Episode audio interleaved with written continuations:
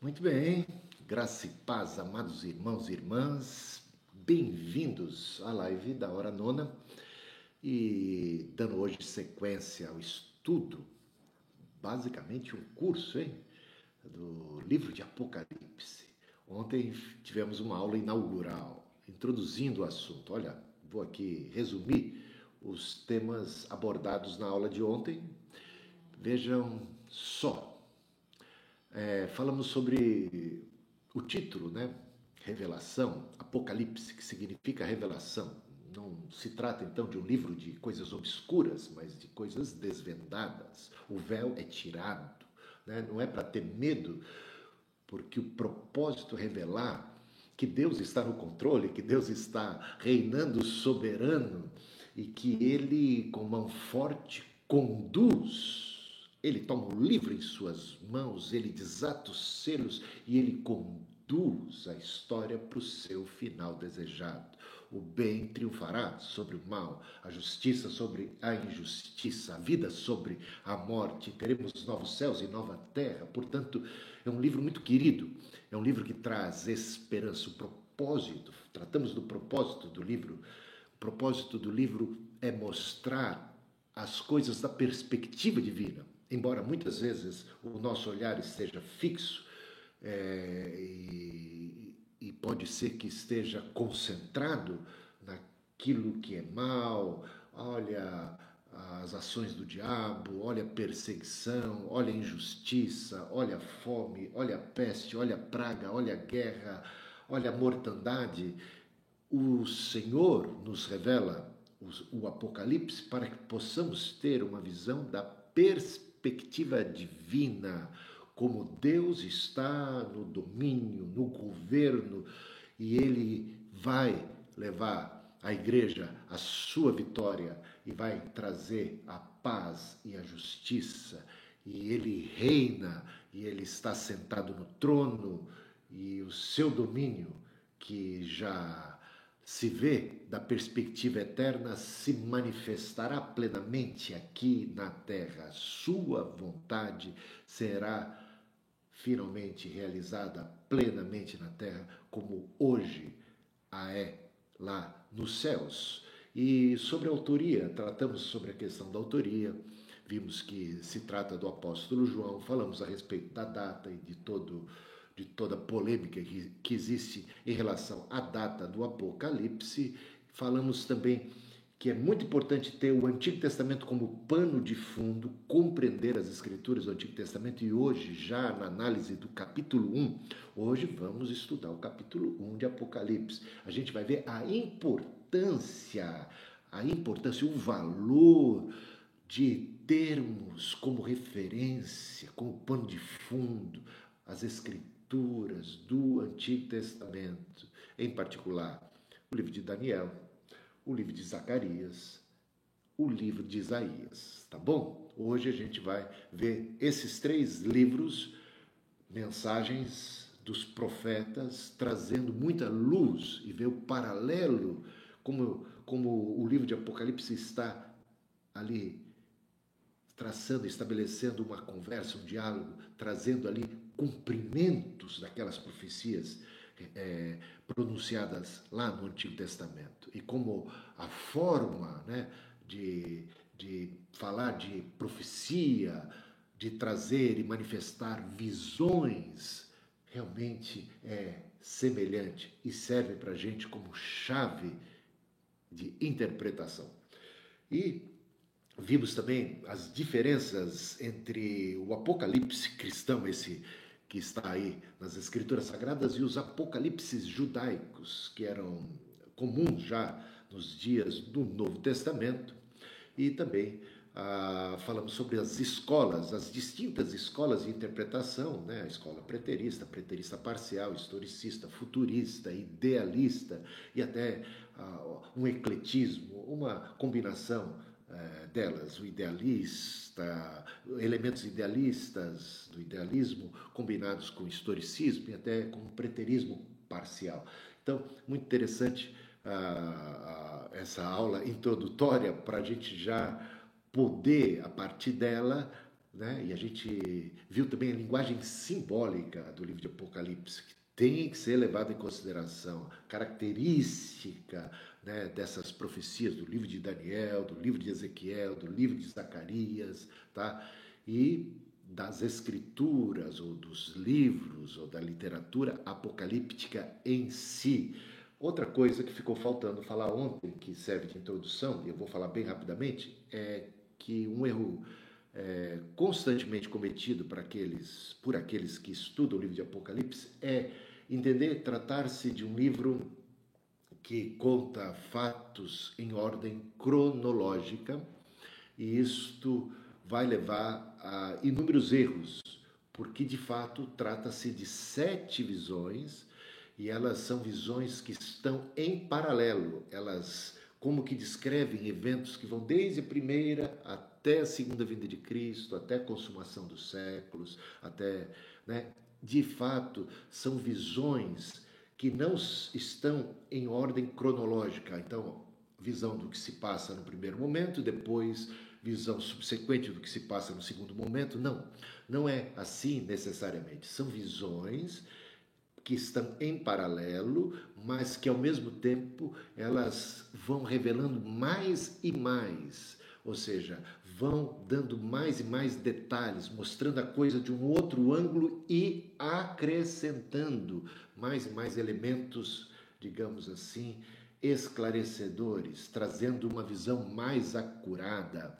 Então, não se trata de um livro escrito com eventos em ordem cronológica, mas sim um livro que trata de sete visões, cada uma delas a, a, trazendo mais e mais desvendamentos, mais e mais clareza, mais e mais detalhes. E exemplos disso a gente pode ver no tratamento do tema juízo final, que já vai aparecer aqui praticamente no capítulo 1, versículo 7, aparece no capítulo 6, aparece depois no capítulo 11, aparece no capítulo 19. Então, tudo isso falando sobre juízo final. E é apenas no capítulo 20 que teremos uma descrição mais muito detalhada do juízo final. Portanto, há no decorrer da, do livro de Apocalipse distintas visões, cada uma delas abordando o tema do juízo final, trazendo né, perspectivas, desvendamentos, é, luz a respeito do juízo final, tratando do tema, mas cada uma delas vai agregando mais e mais, mais e mais luz, até que você chega no capítulo 20 e você tem uma visão do juízo final muito detalhada. Tá? E a gente poderia falar também do gozo dos santos, da, da, da, das benesses, e a gente vai vendo, né? Capítulo 6, capítulo 7, o Senhor enxugando o rosto toda lágrima. Então a gente já vê é, esses elementos aí acontecendo, eles também cantando em triunfo e tal, até que chega né, uma visão mais detalhada a respeito da nova Jerusalém e de todo o triunfo dos santos. Está entendendo? Então, espero que com isso a gente já tenha uma base, uma base para poder agora entrar de cabeça no estudo do livro de Apocalipse. E a gente vai hoje ver o capítulo 1. Então convido você a abrir a sua Bíblia aí no capítulo 1. Se você não tiver com a Bíblia, vai ter talvez um prejuízo no seu aprendizado tá? Porque é importante você checar aquilo que eu estou dizendo aqui, ver aí na sua Bíblia para ver se é exatamente do jeito que eu estou dizendo, para você também ver. A gente aprende ouvindo, escutando, mas a gente aprende também vendo, conferindo. Registra, tome nota, escreva. E isso vai trazer para você uma riqueza, vai fazer com que você grave mais, entenda melhor aquilo que a gente está aqui participando para você. E no final da aula, você coloque aqui as suas dúvidas, as dúvidas referentes ao capítulo 1. Eu já vi, olha o pessoal está animado, eles estão empolgados, eles já estão tá, querendo saber do capítulo 17, capítulo 19, capítulo 11. Muitas perguntas já estão surgindo sobre coisas que nós vamos aprender mais para frente. Não vamos antecipar as coisas, não vamos colocar o carro na frente dos bois. É hora da gente estudar paulatinamente, passo a passo. Veja que um bom estudo do livro de Apocalipse, traçando a base que a gente já colocou ah, ontem, na aula de ontem, introdutória, podendo agora mergulhar passo a passo, vai ajudar a gente a entender coisas lá para frente, tá? Então, isso que a gente está aprendendo aqui vai lançar luz sobre o significado de textos que estão aí, talvez né, borbulhando aí na sua mente, você quer saber, claro, queremos todos saber, vamos aprender, só que vamos fazer isso de maneira paulatina, não vamos antecipar né, respostas de coisas que estão lá para frente, vamos passo a passo e assim eu acredito que vamos caminhar bem e melhor, tá bom? Então, uma coisa a observar, eu vou, eu vou fazer a leitura aqui do capítulo 1, tá? do, do livro de Apocalipse. Todo mundo com o livro aberto, né? Revelação, Apocalipse. Apocalipse de Jesus significa revelação. Revelação de Jesus Cristo. Jesus. Jesus é quem está revelando. A revelação é dada por Deus, é de Deus, a qual Deus lhe deu para mostrar aos seus servos, em particular, em primeira mão, para o João, e o João passando para sete igrejas que representam as igrejas daquela época, daquele período, de todos os períodos, os sete candelabros, as sete estrelas, representam a igreja de nosso Senhor Jesus Cristo de todos os tempos. Essa é uma palavra de Deus para mim e para você, para a qual Deus lhe deu para mostrar aos seus servos as coisas que em breve devem acontecer e que enviando o seu anjo deu a conhecer a seu servo João, que atestou a palavra de Deus e o testemunho de Jesus Cristo quanto a tudo que viu. Bem-aventurado.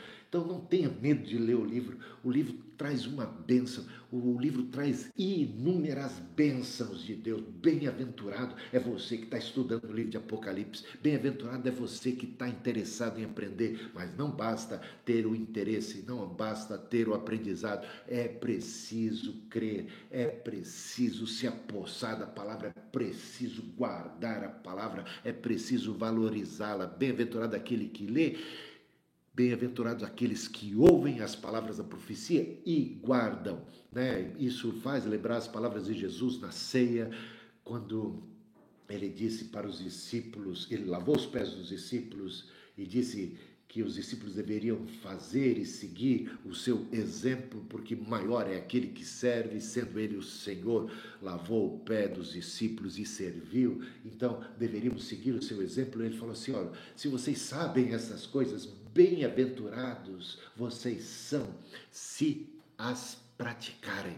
Portanto, a bem-aventurança não está única e tão somente em saber, em conhecer, Portanto, não pense que o livro de Apocalipse foi escrito para matar e saciar a sua curiosidade, para tornar você mais sabido do que outras pessoas. O livro de Apocalipse foi escrito para que, entenda o conhecimento, entenda a revelação, pudéssemos entender o propósito, a palavra, o significado e pudéssemos guardar obediência ao Senhor, pudesse pudéssemos ser renovados na fé, na esperança, sermos encorajados. Deus é fiel, Deus está no controle, vamos obedecê-los, vamos guardar o nosso tesouro, vamos guardar nossa coroa para que ninguém a roube. Vamos perseverar firmes até o fim, vale a pena. Deus está no comando, Deus está governando e a gente não está desamparado, não somos joguete nas mãos dos homens e nem das circunstâncias. Então, guardemos a palavra, vamos obedecer, vamos ser fiel. Aquele que tem os meus mandamentos e os guarda, disse Jesus, esse é o que me ama e esse é o bem-aventurado. Eu e o Pai viremos e faremos nele morada. Eis que estarei convosco todos os dias até a consumação dos séculos. Bem-aventurados, felizes os que leem, os que ouvem e os que guardam as coisas nela escrita pois o tempo está próximo. Ora vem, Senhor Jesus, Maranata está próximo, porque o Senhor está em processo, porque o Senhor já reina, porque o Senhor venceu a morte, porque o Senhor ressuscitou, porque ele subiu aos céus, porque ele está sentado no trono, porque ele está colocando um a um seus inimigos debaixo dos pés, porque ele há de vir regressar sobre as nuvens do céu com grande poder e glória.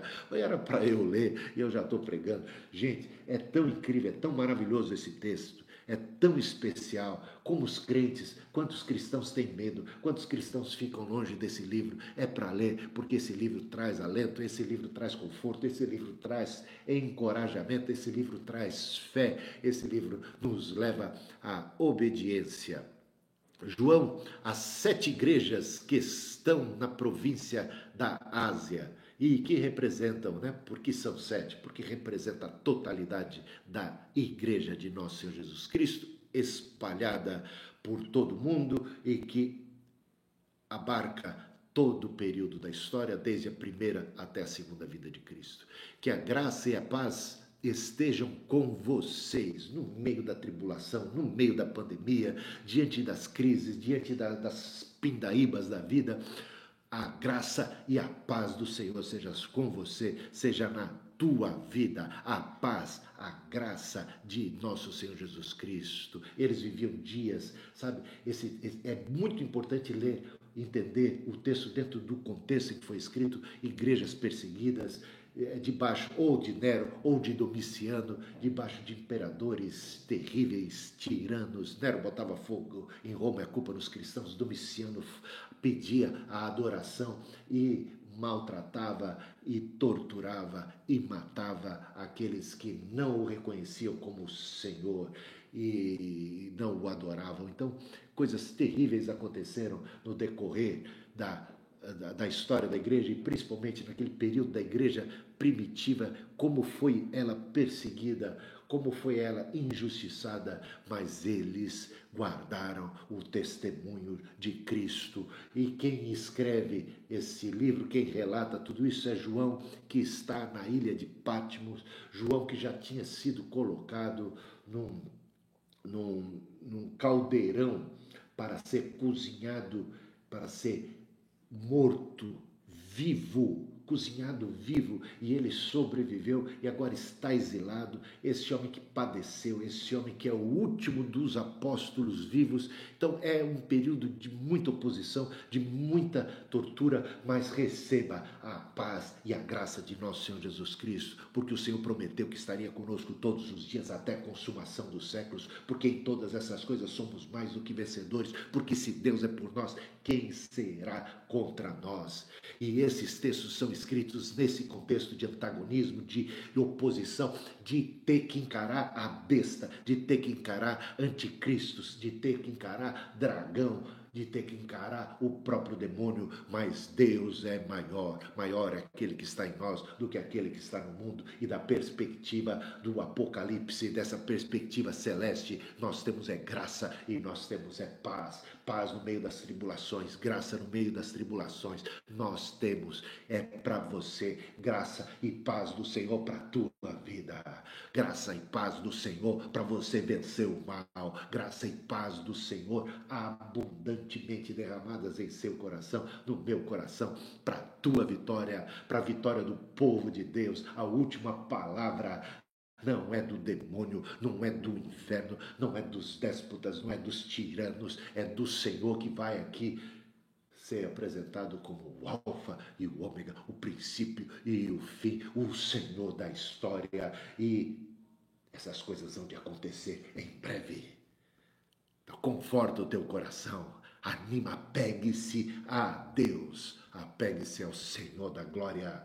Então, estamos só lendo o texto, tentando ler. Veja a dificuldade que é só ler, porque a cada versículo, a cada frase, a gente fica impactado. Esse livro é um livro impactante. É livro de Jesus para mim para você. É a carta de nosso Senhor Jesus Cristo para a sua igreja.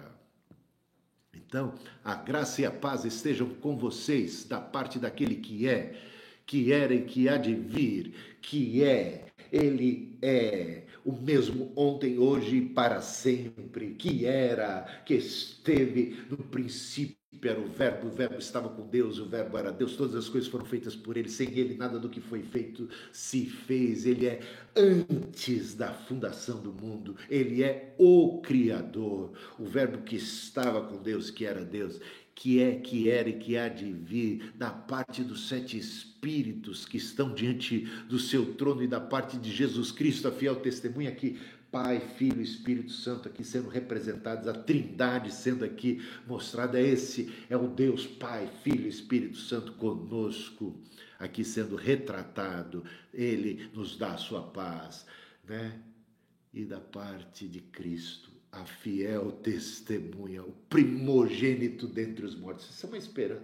Quando se fala primogênito, o primeiro a ressuscitar dentre os mortos para receber um corpo glorificado indestrutível, tornou-se ele o protótipo e nós somos herdeiros de Deus e co-herdeiros juntamente com Cristo dessa esperança da ressurreição e seguindo os passos de Jesus, siga Jesus e você vai experimentar a ressurreição dos mortos. Siga os passos de Jesus e você será glorificado e nós teremos tudo aquilo que Deus de antemão preparou para aqueles que o amam. Primogênito dentre os mortos e o soberano dos reis da terra, o Rei dos Reis, o Senhor dos Senhores. Aquele que nos ama e pelo seu sangue nos libertou dos nossos pecados, a justificação, a redenção, nos transportou do império das trevas para o reino do Filho do seu amor, em quem temos a redenção, o perdão dos pecados, né?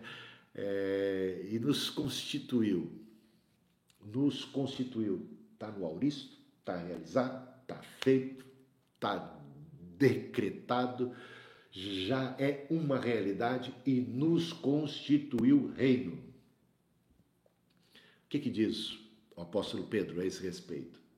Né? Que nós somos um reino de sacerdotes, uma nação santa, um povo de propriedade exclusiva de Deus. Tudo aquilo que encontramos Deus falando e prometendo ao povo de Israel, agora é dito à igreja, o Israel de Deus, que é composta por redimidos, santos, salvos, dentre judeus e gentios, a parede de separação caiu, de ambos os povos Deus fez um, e ele é o Rei dos Reis, o Senhor dos Senhores, ele reina e nós somos corpo de Cristo, reinamos juntamente com Cristo, estamos com Cristo assentados acima de todo principado potestade, reinamos com Cristo, ele nos constituiu reino. Aquilo que ligares na terra será ligado no céu, dou autoridade para vocês pisarem poder inferno do diabo. Não tema, ó pequenino rebanho, porque foi do agrado do Pai que assim fosse. Reino e sacerdotes, o reino de Deus está no meio de vós, não vem com, a, com aparência física, ele está constituindo o seu reino através do seu corpo. Nós somos sal da terra e luz do mundo, e a nós foi dada a tarefa, a missão de fazer discípulos de todos os povos, tribos, línguas e nações. Nos constituiu o reino, o reino já foi inaugurado, o Senhor está no seu trono. O que vemos no livro de Apocalipse é um Senhor que toma nas suas mãos o livro e que está sentado no trono e que reina e que é visto de maneira tão gloriosa. Já estou antecipando os próximos versículos aqui, né? E eis que ele vem com as nuvens, e todo olho verá. Nunca creia naqueles que ensinam que a segunda vinda de Cristo é secreta, que é um evento secreto, não visto pelo mundo, porque assim como o viste subir, assim ele há de descer todo olho o verá. Nesse dia haverá ressurreição geral de todos, porque aqui é dito: todo olho verá, até mesmo aqueles que o traspassaram. Portanto, os inimigos, os adversários, os que foram responsáveis pela morte de Cristo, Anás, Caifás e os sacerdotes judeus, escribas, fariseus que o condenaram juntamente com Pilatos e todos os do Império Romano que se levantaram contra Cristo, toda aquela multidão que gritou: crucifica-o, crucifica-o. Então, meus irmãos, a verdade é que até aquele soldado que o traspassou, que o atravessou, para saber se ele estava morto ou não, aqueles que o furaram, pregaram na cruz, no dia glorioso da segunda vida de Cristo, que é manifesta Todo olho verá, assim como o relâmpago sai no Oriente e se mostra no Ocidente. Eis aqui uma revelação da segunda vinda de Cristo que não é secreta em aspecto algum, em momento algum. todo olho verá, até mesmo aqueles que o traspassaram.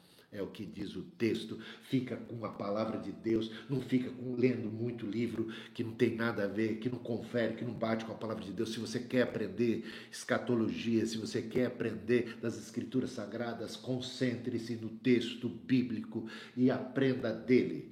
Diz aqui, ele vem com as nuvens e todo olho verá foi isso que Jesus ensinou, Mateus capítulo 24, Mateus, é, Marcos capítulo 13 e Lucas capítulo 21. Todo olho o verá. Jesus nunca disse que era secreto. E todo olho verá, até mesmo aqueles que o traspassaram, e todas as tribos da terra se lamentarão por causa dele. Então, quando ele vem, não tem o pessoal, a vida continuando normal. Quando ele vem, vem para julgar vivos e mortos. Não há segunda chance depois da segunda vinda de Cristo. Não há expectativa, oportunidade alguma de redenção. A porta se fecha, como nos dias de Noé.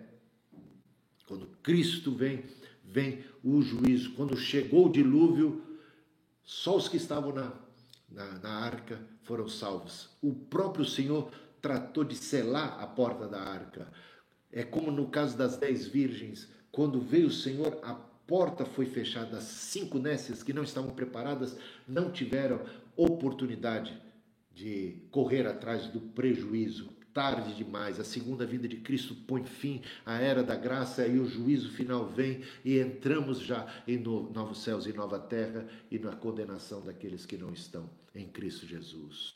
E todas as tribos da terra se lamentarão por causa dele, certamente amém. Então não há esperança de milênio para quem não está entre os cristãos, não há esperança de salvação para um período de grande tribulação, tem nada disso aqui. A lamentação de todos aqueles que não estão dentre o grupo dos salvos. Lamentarão por causa dele, certamente amém. E aqui se apresenta o nosso Senhor Jesus dizendo: Eu sou o Alfa e o Ômega, diz o Senhor Deus, aquele que é que era e que há de vir, o Todo-Poderoso. Cristo se apresenta como Senhor Deus, como Todo-Poderoso, como Alfa e Ômega. E se você tem alguma dúvida a respeito disso, se você acha que aqui quem está falando é o Pai e, e não o Deus Filho, você está completamente enganado. É esse livro aqui é a revelação de nosso Senhor Jesus Cristo. É Ele quem está ali ditando através do seu anjo. E eu vou dizer uma coisa para você: mais abaixo isso fica, fica claro para aqueles que são testemunhas de Jeová, para aqueles que negam a divindade de Jesus Cristo, para aqueles que estão confusos a respeito. Acompanhe a leitura do texto e isso vai ficar claro, patente. Veja só, eu, João, irmão e companheiro de vocês na tribulação, no reino e na perseverança em Jesus Cristo, estava na ilha de Pátimos por causa da palavra de Deus e do testemunho de Jesus, achei-me no Espírito no dia do Senhor, domingo, o dia em que Jesus ressuscitou, eles passaram a se reunir no domingo. Você que é meu irmão adventista, né? eu, eu amo o, o, o povo adventista. Não digo que vocês estão perdidos, não, não discrimino vocês porque guardam o sábado. O problema é que vocês discriminam os outros e condenam os outros porque não guardam o sábado. Veja aqui, no dia do Senhor, o dia do Senhor passou a ser o dia mais importante na história da igreja. O dia do Senhor, o dia em que ele ressuscitou, eles passaram a se reunir. Coisas tremendas aconteceram no dia do Senhor, inclusive o Pentecostes, o derramar do Espírito Santo. E aqui, veja só, achei-me no Espírito no dia do Senhor e ouvi atrás de mim uma voz forte como de trombeta, dizendo: Escreva no livro o que você vê e mande-o às sete igrejas: Éfeso, Esmirna, Pérgamo, Tiátira, Sardes, Filadélfia e Laodiceia. Voltei-me para ver quem. Olha que curioso esse texto. Voltei-me para ver quem falava. Mais uma vez aqui, quem é que estava falando? Eu sou o Alfa e Ômega o princípio e o fim. Voltei-me para ver quem é que falava. Voltei-me para ver quem é que falava comigo. E ao me voltar, o que, que ele viu em primeiro lugar? Quando ele se voltou para ver quem é que falava, o que, que ele viu em primeiro lugar? Curiosamente, o que ele vê é um retrato, é um símbolo da igreja, o corpo de Cristo. Porque é assim que o Senhor se manifesta hoje em primeiro lugar ao mundo através da sua igreja. Jesus que disse: Eu sou a luz do mundo, voltou-se para os seus discípulos e disse: Vocês são a luz do mundo e o sal da terra. Vocês não têm luz própria, nós temos uma luz refletida de Cristo. Nós somos como a lua que reflete a luz do sol. Tá? Como luzeiros nesse mundo, mas o mundo vê a Cristo e precisa ver a Cristo em primeiro lugar, através da igreja, o corpo de Cristo, tá? Como o Senhor se expressa hoje, que tem uma missão de levar e de espalhar a luz de nosso Senhor Jesus Cristo por toda a terra. Então, voltei para ver quem é que falava comigo. Quem é que diz eu sou o Alfa e o Ômega?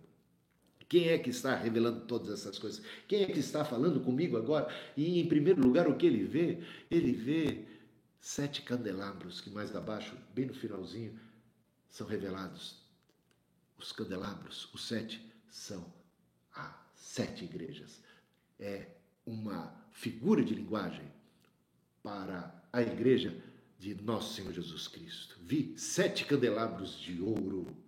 Né? A preciosidade, o valor da igreja, para aqueles que desprezam a igreja, para aqueles que acham que podem ser cristãos sem a igreja. Saiba que o que Cristo vem buscar é a sua igreja. E Ele está no meio da igreja. A igreja não é perfeita, a gente vai ver no capítulo 2 e 3 como o Senhor lida com os defeitos da igreja, mas como o Senhor não abandonou a sua igreja. Se Cristo não abandonou a sua igreja, não abandone você também a igreja. Não tem você o direito de desistir da igreja.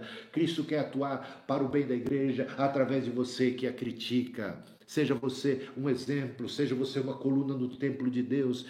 Não deixe de congregar, não abandone os seus irmãos, não abandone a igreja, a igreja que tem sido vilipendiada, a igreja que tem sido muitas vezes, até mesmo pelos seus próprios atos e maus testemunhos, tem causado escândalo. Meus irmãos, é mistério se faz muito necessário que eu e você, os verdadeiros filhos de Deus, deem um testemunho eloquente de que se existe sim Judas, se existe sim pedras de tropeços espalhadas por aí, escândalos e coisas terríveis, ainda existem. O Senhor tem aqueles que são seus, Pedros, Tiagos e Joãos dessa era presente.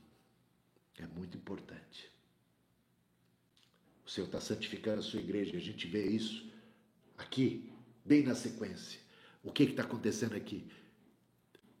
E no meio dos candelabros, o Senhor continua presente no seio da igreja. No meio dos candelabros, um semelhante ao filho do homem, com vestes talares e cingido à altura do peito com um cinto de ouro. A cabeça e os cabelos dele eram brancos brancos como a alva lã, como neve. Os olhos eram como chama de fogo, seus pés eram semelhantes ao bronze polido, como que refinado numa fornalha. A voz era como o som de muitas águas. Na mão direita ele tinha sete estrelas e da sua boca saía uma afiada espada de dois gumes, o seu rosto brilhava como o sol na sua força, ao vê-lo cair aos seus pés como morto tal a visão gloriosa de um Cristo ressuscitado e glorificado que está nos céus, e a visão é tão esplendorosa, tão majestosa,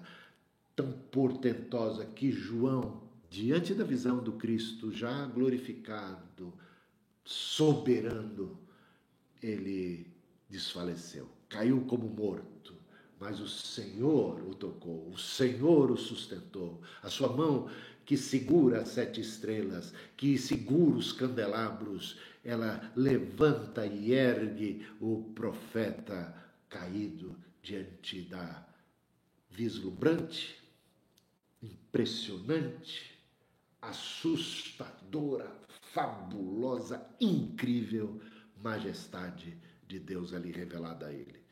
E é dito, né? Ó, caí aos seus pés como morto, ele pôs sobre minha mão direita. O Senhor o sustentou, o ergueu.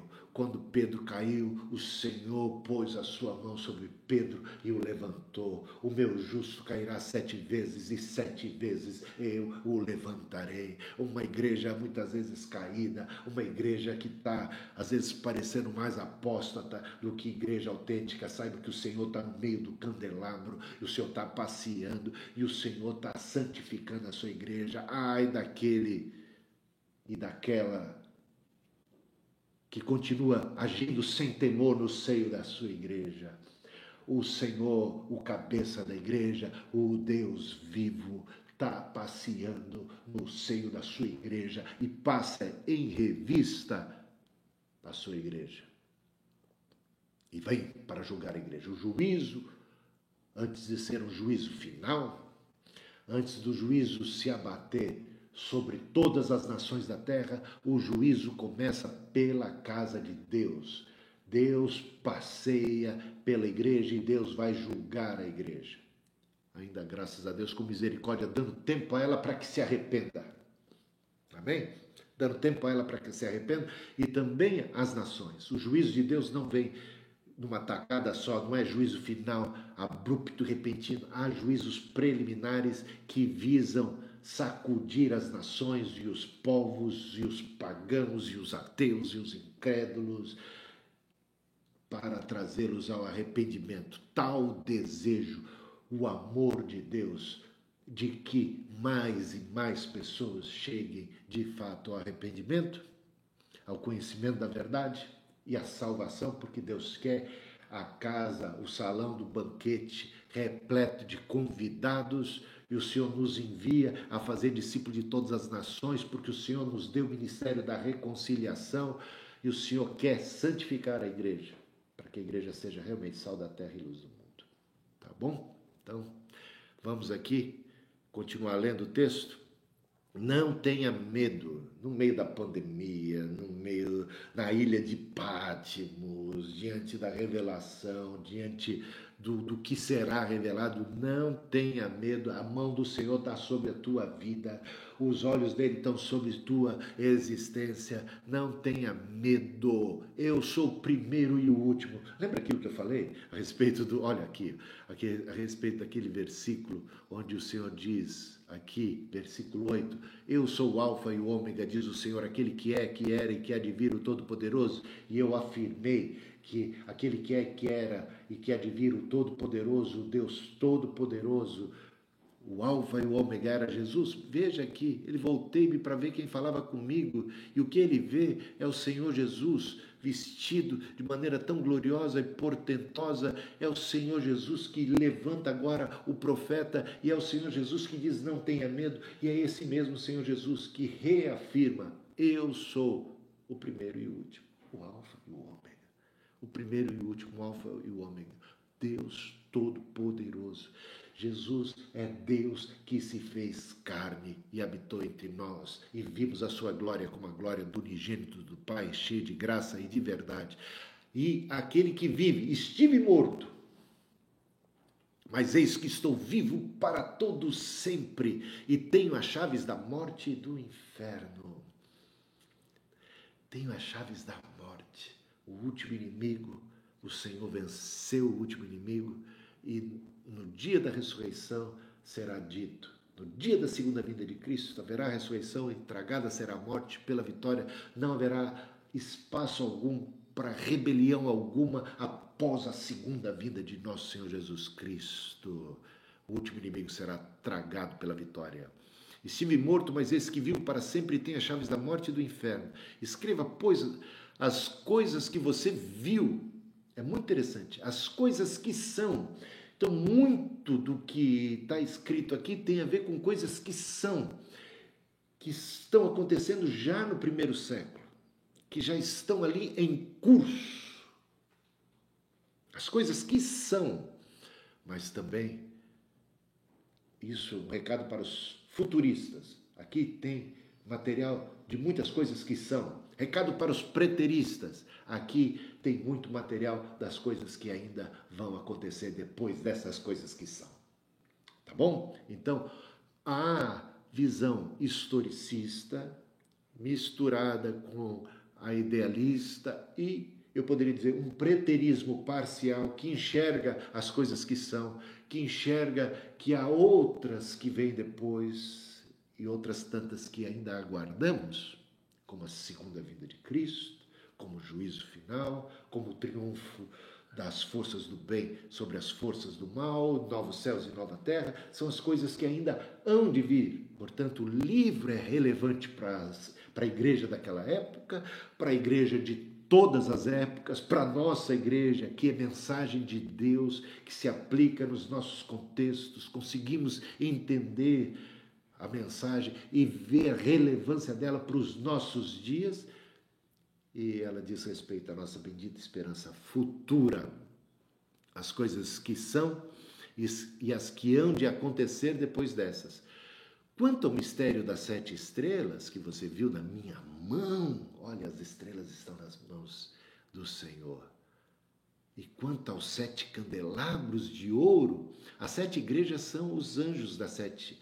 Não, as sete estrelas são os anjos das sete igrejas. Então, relacionamento. Aí alguns dizem que se trata dos pastores, dos bispos, dos apóstolos, ou de algum anjo específico de cada igreja. A melhor tradução seria, porque no, se você lê o Apocalipse, todas as outras menções a anjos, né, são anjos mesmo. Né, não são anjos ali prefigurando é, indivíduos humanos, tá? Então, seria de se estranhar que aqui anjos fosse uma menção a pastores, por exemplo. E até gostaria que fosse, né? Bom, os pastores. Mas é, certamente tem a ver, tem a ver com a própria igreja, com a graça de Deus para essa igreja. Pode incluir líderes, pastores, apóstolos, tal, mas a ideia é que é uma outra maneira de se referir à bênção e ao valor da igreja. Está associado, é anjo da igreja, está associado à igreja. E os sete candelabros são as sete igrejas, de fato, é a igreja, a luz, são luzeiros, luzeiros neste mundo. E com isso terminei a leitura. E aqui eu vou para algumas considerações que eu julgo muito especiais para o entendimento desse capítulo 1. E tem bastante coisa aqui. É, eu vou de cara aqui falar para vocês sobre. Lembra que eu disse que ia fazer isso? Não posso deixar de fazê-lo, então, mostrar como o pano de fundo do Antigo Testamento ajuda na interpretação do livro de Apocalipse, já no capítulo 1, pano de fundo, tá? Chama a atenção de você, está com a sua Bíblia aí? Abra a Bíblia em Daniel capítulo 2, versículos 27 e 28. Acompanhe aí. Daniel 2, versículos 27 e 28. Quando você abre a Bíblia, tomar uma aguinha aqui.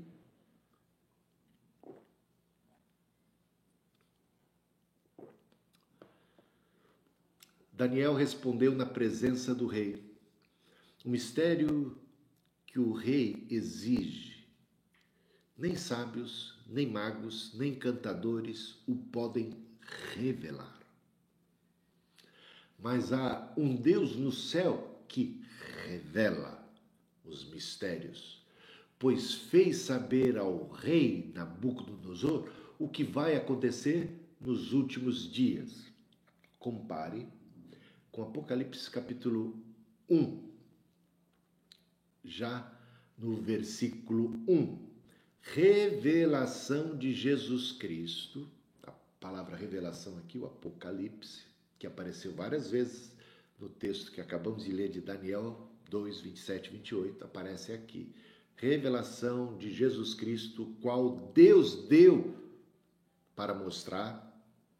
Daniel dizia assim: mas há um Deus no céu que revela os mistérios, pois fez saber ao rei o que vai acontecer nos últimos dias. Né? Veja só paralelo, semelhança entre um texto e outro. Né? Então, revelação de Jesus Cristo, qual Deus deu para mostrar aos seus servos as coisas que em breve devem acontecer. Aqui há uma mudança. Enquanto Daniel diz: é, fez saber ao rei Nabucodonosor o que vai acontecer nos últimos dias. Então, Daniel aponta que aquilo que ele está revelando vai acontecer nos últimos dias.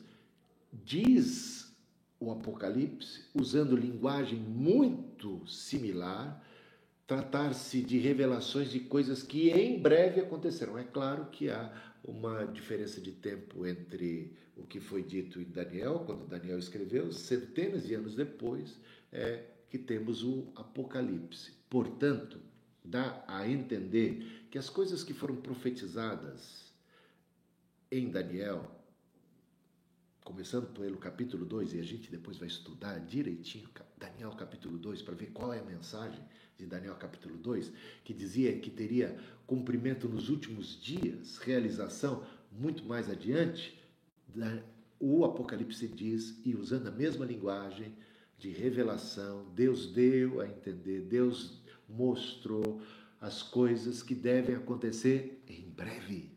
Então muda aqui para em breve, para algo muito mais iminente, muito mais à mão. Então, o que o Apocalipse traz são revelações semelhantes que estão em paralelo às revelações de Daniel, só que enquanto Daniel dizia que isso se cumpriria nos últimos dias, nós, igreja, já estamos nos últimos dias, porque a profecia de Daniel das coisas que aconteceriam nos últimos dias, eis que nos últimos dias derramarei do meu espírito sobre toda a carne, já aconteceu em Pentecostes, o Senhor Jesus já veio, aquela voz que clama no deserto, preparando o caminho do Senhor, já aconteceu, o Redentor já se manifestou, já se deu entrada triunfal, já se deu a morte do ungido, já se deu sua ressurreição, sua ascensão, o derramado Espírito Santo, e as coisas estão acontecendo e outras tantas em breve acontecerão. Tá percebendo? Então, o paralelo aqui é muito evidente. Então, repare que há uma clara referência a Daniel aqui, já no versículo 1. Continua, veja só, capítulo 1, versículo 19 de Apocalipse. Escreva, pois, as coisas que você viu as que são e as que hão de acontecer depois dessas. Mais uma vez, escreva as coisas que você viu, as que são, as que hão de acontecer depois dessas. Aqui está dizendo assim: olha, aquilo que Daniel falou, que aconteceria nos últimos dias, hoje está sendo revelado nos mesmos termos, né? É, revelação de Jesus Cristo, a qual Deus deu para lhe mostrar as coisas que em breve acontecerão, coisas que são e as coisas que vão acontecer depois dessas que são. Então, veja que é cumprimento, cumprimento de profecias antigas que saíram da boca de Daniel, por exemplo. E temos é, Apocalipse capítulo 22, versículo 6. Então o anjo lhe disse: Estas palavras são fiéis e verdadeiras o Senhor, o Deus dos espíritos dos profetas, enviou seu anjo para mostrar aos seus servos as coisas que em breve, em breve devem acontecer. Mais uma vez, usando a mesma terminologia do profeta Daniel, né, para mostrar, revelar as coisas que devem acontecer em breve. Daniel 2, 28 e 29 agora. Mas há um Deus no céu que revela os mistérios, pois fez saber ao rei Nabucodonosor o que vai acontecer nos últimos dias, o sonho e as visões que o Senhor teve quando estava em sua cama são estes. Quando o Senhor, ó rei, estava na sua cama, surgiram em sua mente pensamentos a respeito do que vai acontecer no futuro. Deus que revela os mistérios revelou ao Senhor o que vai acontecer. Mais uma vez, essa mesma linguagem. Né? Daniel 2,45. Assim como o rei viu que do monte foi cortada uma pedra, sem auxílio de mãos humanas, e ela despedaçou o ferro, o bronze, o barro, a prata e o ouro, o grande Deus revelou ao rei o que vai acontecer no futuro. Certo é o sonho e fiel a sua interpretação. E Apocalipse capítulo 4, versículo 1. Depois dessas coisas, olhei e eis que havia uma porta aberta no céu, e a primeira voz que ouvi, que era como de trombeta ao falar comigo, disse: Suba aqui e eu lhe mostrarei o que deve acontecer depois destas coisas. Só para mostrar uma linguagem muito similar, né, de profecia a respeito de coisas que vão acontecer. Da perspectiva de Daniel, coisas que aconteceriam mais adiante dos últimos dias, da perspectiva do Apocalipse, mesma linguagem usada para falar de coisas que vão acontecer, que já estão em curso e que vão acontecer em breve, tá bom? A, o Apocalipse é, portanto, uma extensão da profecia de Daniel, principalmente dos capítulos 2 e 7, tá? De Daniel capítulo 2 e 7. Os evangelhos falam da, do cumprimento profético em Cristo Jesus, de Daniel capítulo 9, tá? Os evangelhos de nosso Jesus, Cristo, que inclusive Cristo menciona em Mateus capítulo 24, Mateus, é, é, Lucas capítulo 21 e Marcos capítulo 13, tá? Agora, vou mostrar para vocês então que Daniel capítulos, capítulo 2 e capítulo 7 falam do reino de Deus e que Apocalipse, capítulo 1, versículo 6, versículo 9, também igualmente fala do reino de Deus. Interessante, então. Ambos estão falando, profetizando a respeito do reino de Deus. Só que, da perspectiva de Daniel, isso era algo que aconteceria no futuro. Da perspectiva do Apocalipse, é algo que está em curso.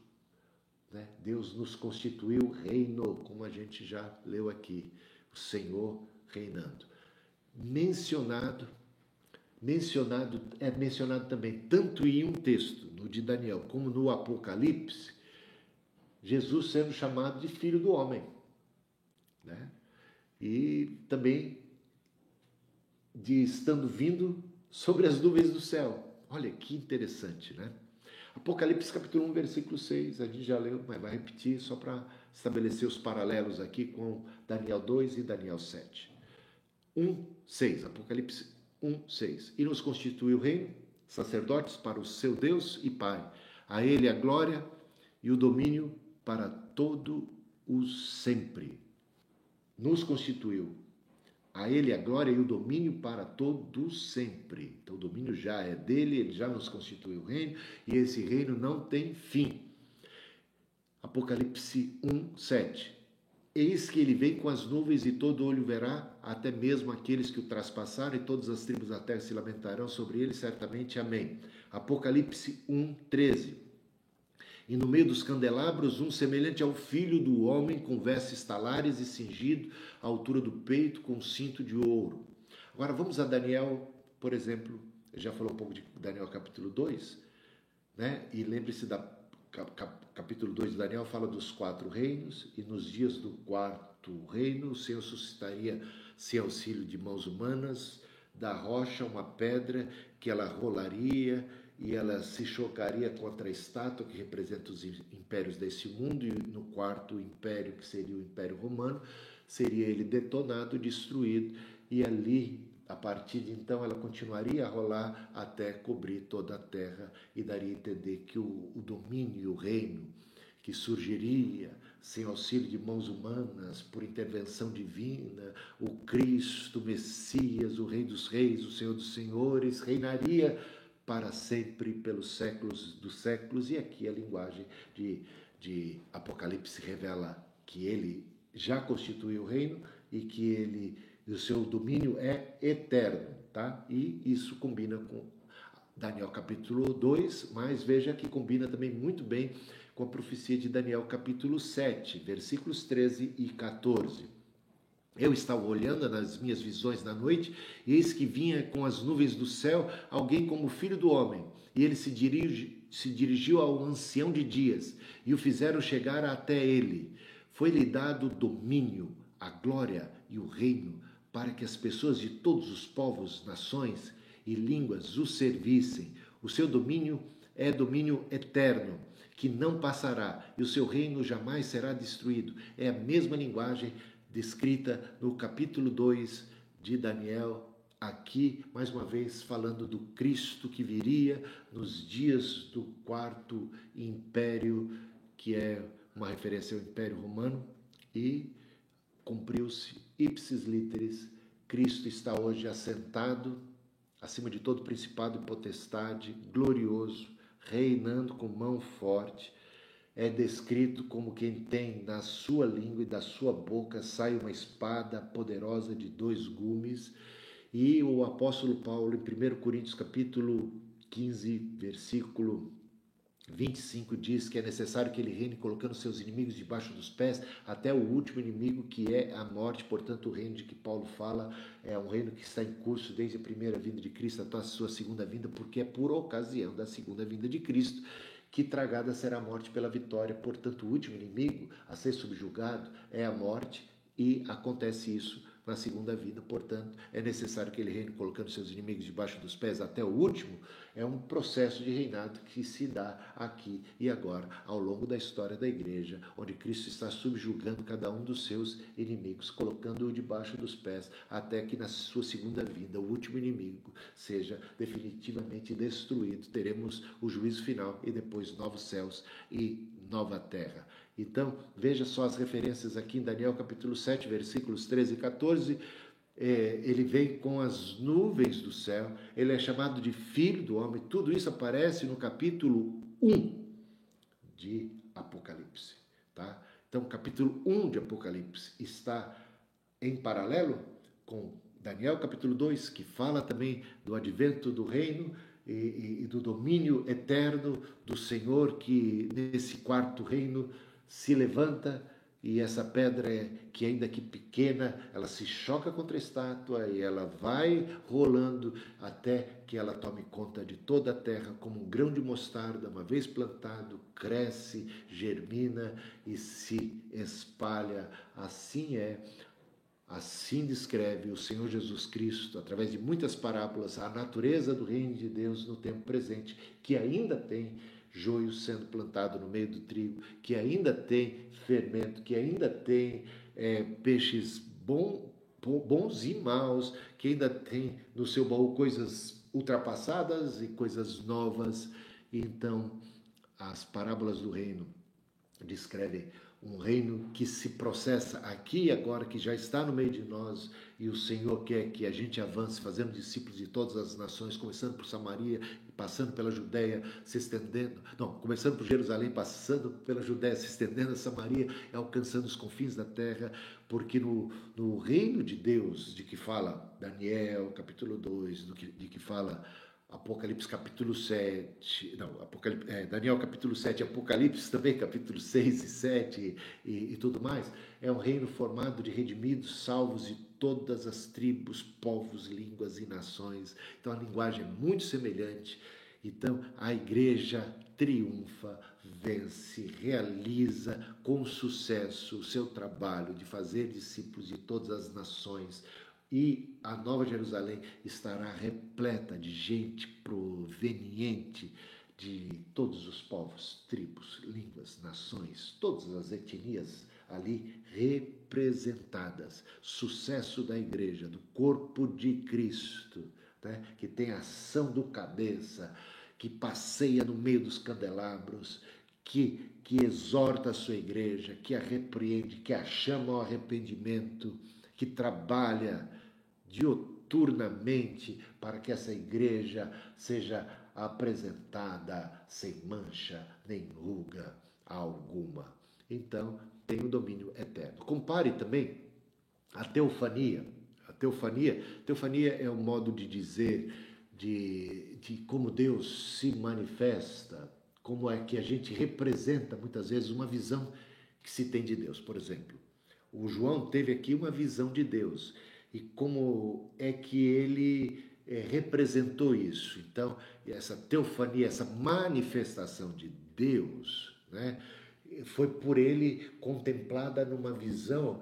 Então, ele tem esse impacto da visão e ele agora a descreve. Então, como Deus se revelou a ele, uma teofania, uma manifestação de Deus, e agora ele vai tentar descrever. Então, essas descrições dessas teofanias, tanto em Daniel capítulo 7 como em Apocalipse capítulo, 3, é, capítulo 1, versículos 13 a 15, são muito semelhantes. Então, mais uma vez, eu estou querendo mostrar para você, com tudo isso, espero não estar sendo chato com todas essas eh, comparações, para mostrar como Daniel é base para entender Apocalipse como um está calcado na profecia do outro e está trazendo então como que o cumprimento, está mostrando e desvendando que aquilo que um dia foi profetizado e inclusive usando os mesmos termos, né, os mesmos símbolos e o mesmo jeito, a mesma linguagem para falar que aqui temos a realização, o cumprimento, como essas profecias, uma vez dadas aos profetas do Antigo Testamento, encontram realização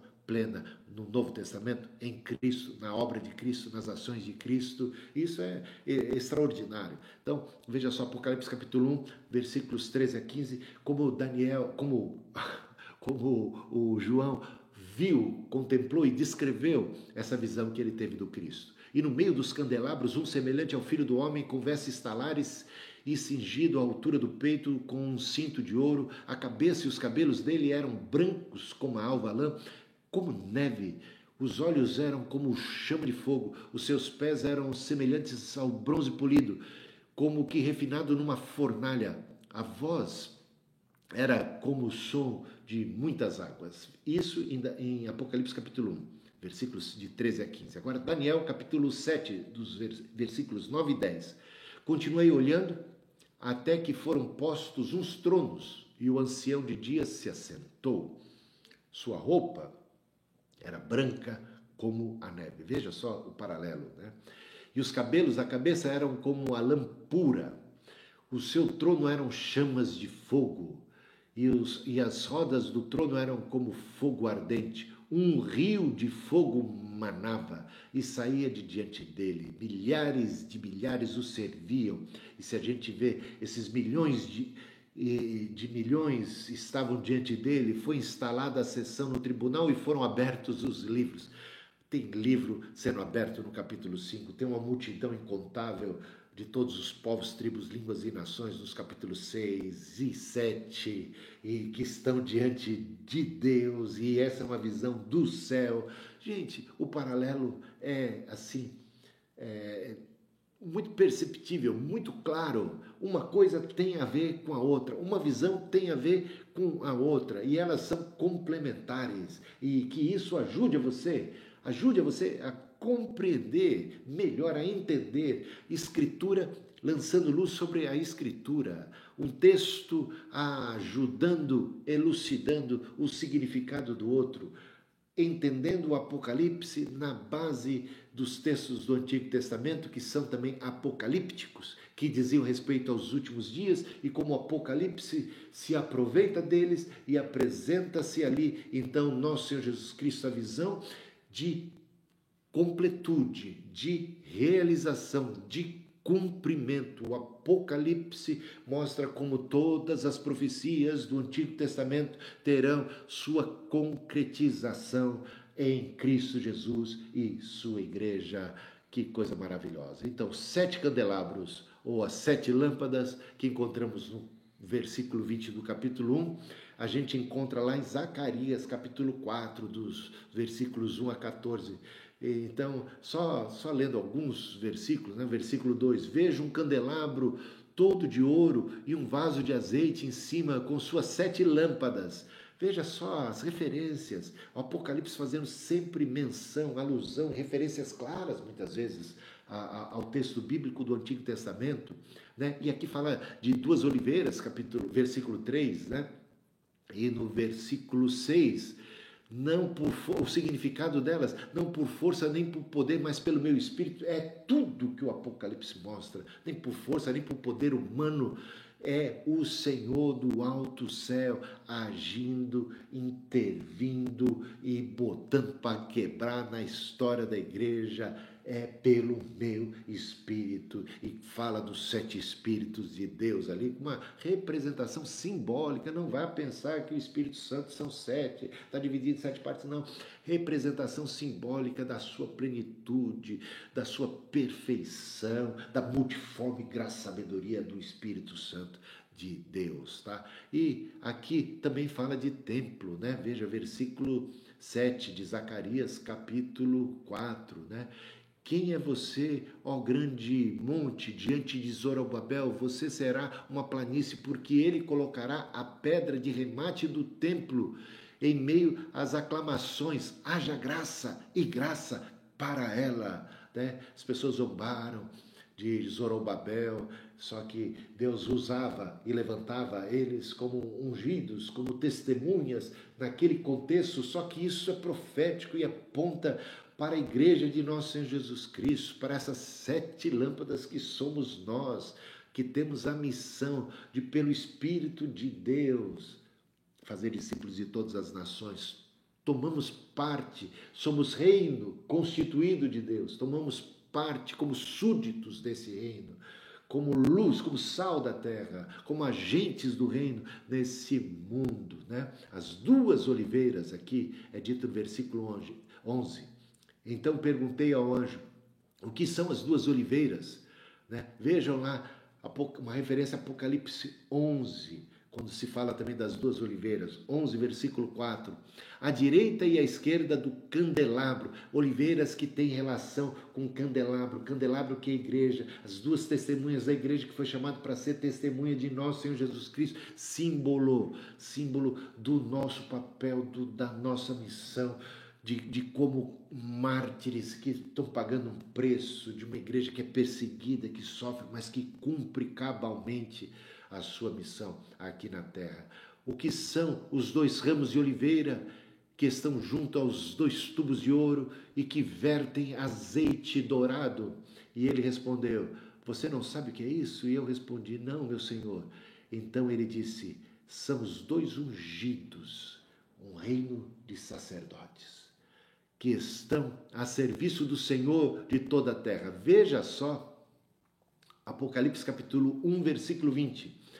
Os sete candelabros, ou as sete lâmpadas, são as sete igrejas. Apocalipse capítulo 1, dos versículos 1 a 4, as duas testemunhas do Apocalipse. Levante-se e vá medir o santuário. Lembra que o Zacarias capítulo 4 está todo no contexto de reconstrução do templo de santuário mas a gente já sabe que Deus não habita em mãos né, construída por mãos humanas, a partir do Novo Testamento, a igreja é o templo de Cristo. Levante-se, vá medir o santuário de Deus, o altar, é o que diz Apocalipse capítulo 11, dos versículos 1 a 4, uma linguagem figurada para falar da igreja de nosso Senhor Jesus Cristo. O altar e os que adoram no santuário mas deixe de lado o átrio exterior do santuário e não o meça, porque esse átrio foi dado aos gentios que por 42 meses pisarão a cidade santa. Darei a autoridade. Veja aqui se é dito, é dito que os, em Zacarias capítulo 4, versículo 12, que os dois ramos de oliveira, esses ungidos, estão deles vertem azeite, ungidos, vertem azeite dourado, unção de rei, azeite dourado de autoridade. Jesus diz para a igreja: Eu dou para vocês autoridade para pisardes serpentes, escorpiões e sobre todo o domínio do mal e das trevas. Poder para expulsar demônios, poder para libertar os cativos. Como o Pai me enviou, eu envio vocês para desfazerem as obras do diabo. Então, o Espírito do Senhor está sobre mim, porque me ungiu para pregoar o ano aceitável do Senhor, libertação aos cativos, autoridade desses dois ramos de oliveira, os ungidos, sai, vertem azeite dourado, precioso, profético. Veja o que é que sai aqui da boca dessas duas testemunhas. Darei autoridade né, as minhas duas testemunhas para que profetizem durante mil duzentos e sessenta dias vestidas de pano de saco. São as duas oliveiras, os dois candelabros. Essas duas oliveiras, ou as duas testemunhas, são agora chamadas de dois candelabros, uma referência clara à igreja de nosso Senhor Jesus Cristo, e estão em pé diante do Senhor da terra. Veja como é que, ter, como é que a gente, o último versículo de Zacarias capítulo 4, versículo 14, os dois ungidos que estão a serviço do Senhor de toda a terra. Veja aqui, versículo 4 de Apocalipse capítulo 1, não, capítulo 11, Apocalipse capítulo 11, versículo 4. São essas as duas oliveiras e os dois candelabros que estão em pé diante do Senhor da terra. Veja as expressões paralelas. Meus irmãos, que texto fantástico. O Apocalipse é fantástico. Calma, vamos chegar. Quando chegar no capítulo 11 de Apocalipse, vou falar tintim por tintim, versículo por versículo. Só dei uma palhinha, adiantando já o significado, mas a gente vai falar muito cautelosamente, muito cuidadosamente de cada capítulo do Apocalipse. Só aqui quero terminar. Gente, hoje deu pano para manga, né? Teve gente que achou que ontem foi pouco, né? E agora? E hoje? Hoje tá, tá puxado aqui. Precisa até tomar uma. Olha, tem muita gente assistindo, acompanhando ao vivo pelo YouTube. Agradeço a presença de vocês. Deixem as suas questões. Se você tem questão sobre o capítulo 1, coloca aí hoje, tá? Capítulo por capítulo. Amanhã eu começo a aula respondendo as suas questões sobre o capítulo 1 de Apocalipse. Tem questão aí sobre o capítulo 1? Você que está aí também no Facebook, temos uma boa turma, mas olha, mais que o dobro de pessoas estão assistindo pelo YouTube. E não importa se você assiste pelo Facebook ou pelo YouTube. Todos são muito bem-vindos, tá? Eu fico muito feliz de poder ver o interesse, né? A, a, a, sede de Deus. E, e, é tão importante. Eu não sei se só pela aula de hoje deu para você perceber a relevância, a importância e o valor do livro de Apocalipse. Divulgue, curta, compartilhe. Tá? Se você ainda não é assinante do canal, seja assinante do canal no YouTube. Ildo Melo, procura por Ildo Melo, você acha, me acha em tudo quanto é parte aí. Eu não, não tô, eu sou quase a revelação, assim, estou revelado, não estou escondido. Não, tô, Hildo Melo, Hildo sem H, Melo com dois L's. Siga o canal, compartilhe. Eu, olha, eu de graça recebi, de graça estou dando. Eu quero, minha, minha única preocupação é difundir a palavra da verdade, difundir o conhecimento de Deus, ajudar as pessoas a compreenderem as escrituras sagradas. Coloque a sua dúvida, me ajude a te ajudar. E talvez a sua dúvida seja a dúvida de muitas outras pessoas, e aí eu posso também responder e abençoar outras pessoas. Mas ainda, falando, olha, hoje, hoje deu um suador aqui. Mas ainda falando sobre Isaías, sobre textos do Antigo Testamento, vou para Isaías, Isaías 44, versículos 5 e 6 fala do primeiro e do último. Olha só que interessante. Assim diz o Senhor, o Rei e Redentor de Israel, o Senhor dos Exércitos. Eu sou o primeiro e eu sou o último. E além de mim não há Deus o Todo-Poderoso. E quem é que se apresentou como primeiro e último? Como o Deus Todo-Poderoso, o Senhor Jesus Cristo, no capítulo 1 de Apocalipse. E aí é cumprimento, é realização, é o Deus que se fez carne, é o Filho de Deus, é Deus Pai, Filho e Espírito Santo. A Trindade já foi ali apresentada. É João, o autor do Evangelho, o autor do Apocalipse, sempre ressaltando a divindade de nosso Senhor Jesus Cristo. Eu fiz quando ainda era seminarista e desafio você a fazer o mesmo um estudo sobre Apocalipse, só sobre a pessoa de Jesus Cristo, a divindade de Cristo. Você que é testemunha de Jeová, olha, tem testemunha de Jeová que me ouve, que me assiste, às vezes eu vejo pelas perguntas que eles fazem. Eu, eu, eu, eu gosto muito dessa, dessa coisa de poder falar né? Porque a gente, às vezes, quando está dentro da, do, do, templo ou de uma sala de aula, o, o, o, ambiente é restrito. Mas agora não, a gente pode falar para um montão de gente, para adventistas que me acompanham, né? Eu tenho, tenho digo, digo assim, seguidores adventistas, né? E, e testemunho de Jeová. No caso dos testemunhos de Jeová, esses em particular, eles negam a divindade de Jesus, mas leiam o Apocalipse. Não dá. Olha só no capítulo 1 já arrebentou a boca do balão.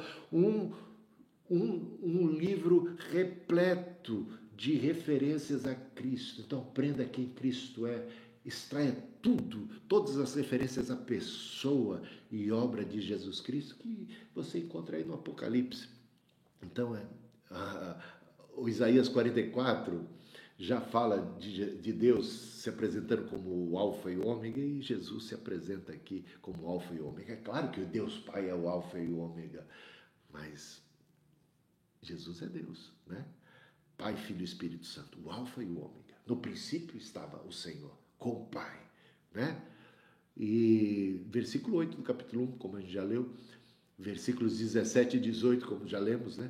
Apocalipse 1, 3. Bem-aventurado aquele que lê e bem-aventurados aqueles que ouvem as palavras da profecia e guardam as coisas escritas, pois o tempo está próximo. O Apocalipse foi revelado para que os crentes fossem, então, abençoados, fortalecidos, pudessem ter uma perspectiva celestial da história redentora e, consequentemente, fossem encorajados a obedecer os mandamentos de Cristo. Eu já falei sobre isso no começo. É um livro que nos conclama ao, ao, ao arrependimento e tudo mais. Bom, eu acho que por hoje é só, né? Eu já falei bastante hoje. Então, deixa aí a sua dúvida. Quero ajudar você a crescer no entendimento, ter mais clareza e repare que é sempre se valendo do que temos nas Escrituras Sagradas como base, chave para a interpretação, né? Hoje apelamos para Daniel, capítulos 2, capítulo 7, Zacarias, capítulo 4, Isaías também. E isso nos ajuda a entender as escrituras sagradas. A gente vai ver como os evangelhos, como o que Jesus falou, está aqui. Né? Muito interessante. Deus abençoe. Cansei. Oh, hoje eu falei, falei no ritmo acelerado, hein? Puxado hoje. Amanhã, capítulo 2. Começando a responder suas perguntas. Olha, uma noite abençoado, final de tarde aí abençoado para você, proteção do Senhor sobre sua vida, graça de Deus sobre sua vida, a bondade do Senhor plena sobre sua existência, né? E aquele que é Deus Pai, Filho e Espírito Santo vos abençoe, conserve, guarde e proteja e abençoe você e até amanhã que a gente possa aqui mais uma vez voltar a, a ter esse momento tão especial de aprendizado da palavra de Deus. Espero estar ajudando você aí, hein? Espero. Então, não esqueça de seguir, tomar nota. A gente está fazendo lives diárias, tanta coisa a gente está colocando aí. Queremos. Está tá alcançando 10 mil aí seguidores no canal, mas eu acho que gente tem que alcançar muito mais gente. O que, que você acha? Né? Muito mais gente precisa. Tem muito mais gente com sede. Ajuda então a divulgar para que as pessoas possam conhecer e possam ser beneficiadas também. E assim você ajuda na difusão da palavra de Deus, da santa e bendita palavra de Deus. O único compromisso aqui é com a verdade, tá? Nada podemos contra a verdade senão pela verdade. E que a verdade de Deus guarde seu coração e sua mente. Deus abençoe. Até amanhã. Valeu, pessoal.